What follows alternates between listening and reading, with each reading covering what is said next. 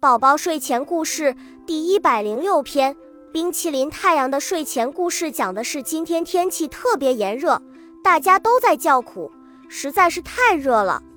胖小猪想着想着，他决定画一个淡黄色的太阳。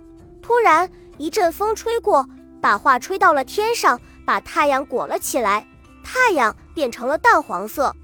小猪尝了一下，是冰淇淋的味道。今天天气特别炎热，胖小猪热得一头扎进小河里，洗了个凉水澡。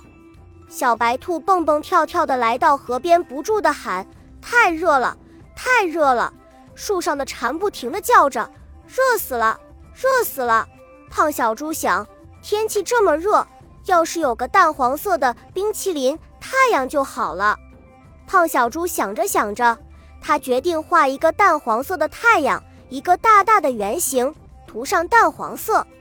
突然，一阵风吹过，把画吹到了天上，把太阳裹了起来。太阳变成了淡黄色。天气不热了，小白兔也不叫了。它高兴地拉着胖小猪来到花园。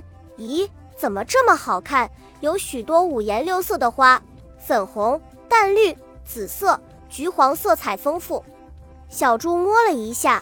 冰冰凉凉，又尝了一口，真好吃，是冰淇淋的味道。叮铃铃，闹钟响了。原来小猪做了一个梦呢。太阳变成了淡黄色，天气不热了，小白兔也不叫了。